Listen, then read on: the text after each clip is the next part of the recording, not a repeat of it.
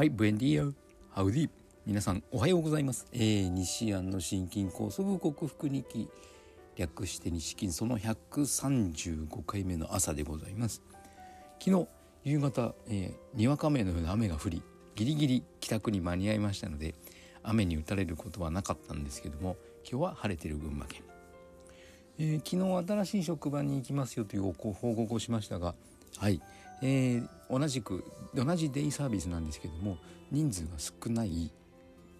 規模のデイサービスで職員も少なく要は人間が人の数が少ないいわゆる3密の今までの職場よりも3密が今までよりも少ないというか密ではない職場に行きましたら案外苦しくなかったですね。はい。シリングの被害がいつもよりゼロではなかったですけどもはい。少し少ないというか軽い気がしました。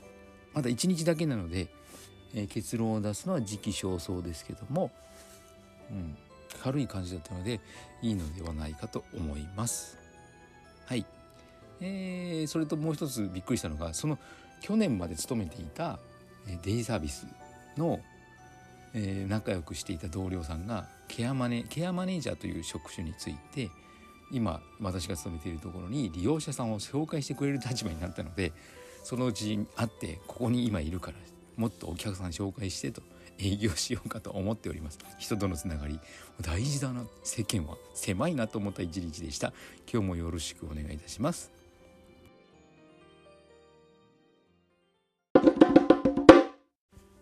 はい改めましておはようございます。健康運動指導士理学療法士そしてお笑い療法士の西田隆です。今日は食物繊維その3として残りの2つの、えー、役割というか種類について語りたいと思います。食物繊維が脚光を浴びたのは3人の研究者による食物繊維を取るとがんの大腸がんの人が少ないだとか。食物繊維を取るとうん大腸がん食物繊維を取るとえー、食物繊維大腸がんですね。大腸がんが少ないということがまず病気としては第一。あまり食物繊維を手にかけ、えー、食品に手をかけすぎると食物繊維が少なくなるだとか、はい、その金あねパーボ・アイローラさんはその健康法という著書の中で食物繊維の重要性を謳ったことが食物繊維が脚光を浴びるきっかけになるとお伝えしましたけれどもその中にはセルロースペクチンガム類。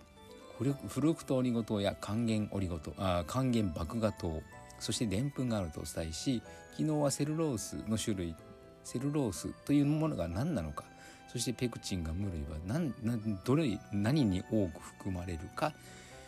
ということを説明しました。今日はフルクトオリゴ糖と還元麦芽糖そしてでんぷんについてお話しいたします。フルクトオリゴ糖とか還元麦芽糖。糖というからですね甘味料なんですね。甘い調味料というか。はい。カロリーがない甘味料。で天然のものもあるんですけども。そうですね。えー、スクラロースじゃなくてキシリトールも人工甘味料ですね。エリスリトールが天然のものであとはラカント。砂糖の状態になったものだったらラカントが天然の甘味料ノンカロリーの甘味料ですね。はい、あとキシリトールだとか、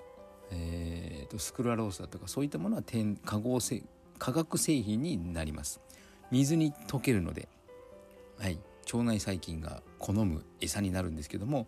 これもまた、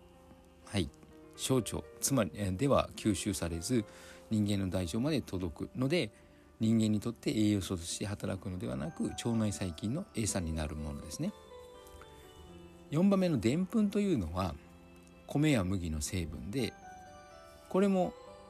えー、とですね米や麦は炭水化物とよく呼ばれ主に糖分が栄養素なんですけども食物繊維の部分もあって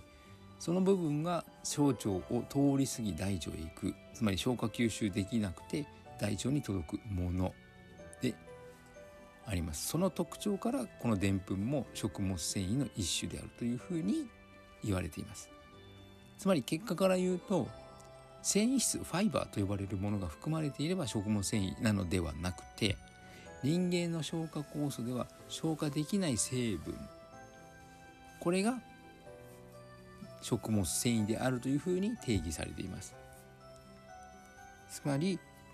人間の消化酵素では消化できないということは人間の体に消化吸収されて栄養素として働くことがないもの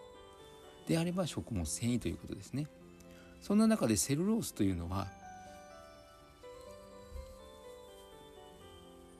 が、えー、セルロースというのがですね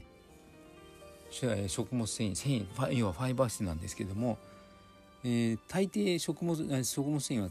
腸内細菌の餌になるんですがセルロースというのはですねなんとまあ腸内細菌にもあまり好まれないものなんですね水にも溶けないしペクチンとかそういったものが先に入ってくるとそっちを好んで腸内細菌は餌にしますが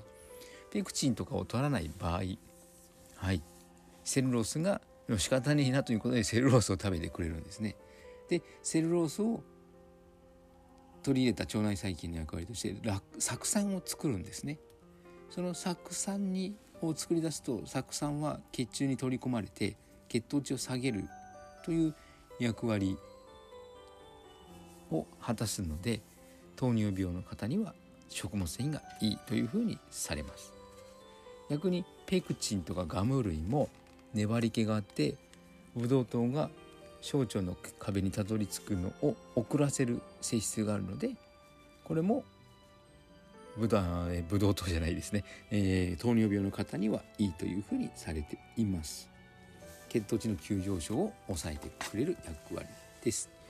だからあのー、栄養素としては働かないんですけど役割としては人間にメリットをもたらしてくれる。もしくは人間の体に大事な腸内細菌の餌になってくれるのが食物繊維です。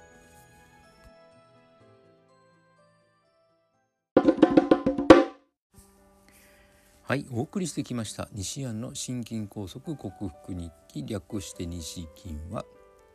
健常者や子どもたちに運動パフォーマンスの向上と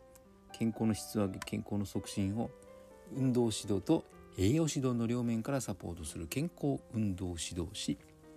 心身に障害を負ってしまった方々にリハビリテーションを施す理学療法士。そして癒しの環境を提供し安心安全なほっこりした笑いを引き出して平和をもたらす笑い療法士として活動する私西田隆が自ら罹患してしまったコロナワクチン接種をたくさんした方々に囲まれ生活している中で起きるシェディング被害というものですね。はい、その人たちの呼気に含まれるであろうスパイクタンパクを吸収吸入することによって心筋梗塞のような狭心症のようなえー、胸周りの筋肉だとか背中の筋肉だとかが少し突っ張るような感じで痛くなり喉の奥には違和感があり咳払いをしたいんだけど咳払いしても何も変わらず。後頭部が重苦しかったりそして安静しているのに動悸がしたりそういった症状を、えー、克服すべく医学技術である薬だとか手術とかには頼らずオーソモレキュラー分子成功栄養学と呼ばれる栄養療法にてサプリメントと食べ物で必要十二分な栄養を補給しホメオスターシス生体向上性という生命が自分の命を自分で維持しようとするその力を正常に機能させて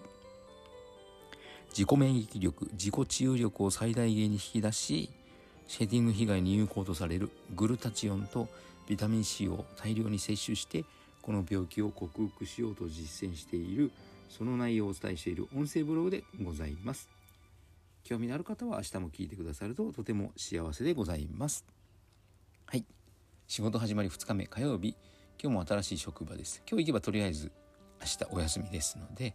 頑張っていきたいと思います。さあ今日はどんな利用者と出会うんでしょうか。やはり例に漏れず認知症の方々が多い不穏になる人の多い職場でした。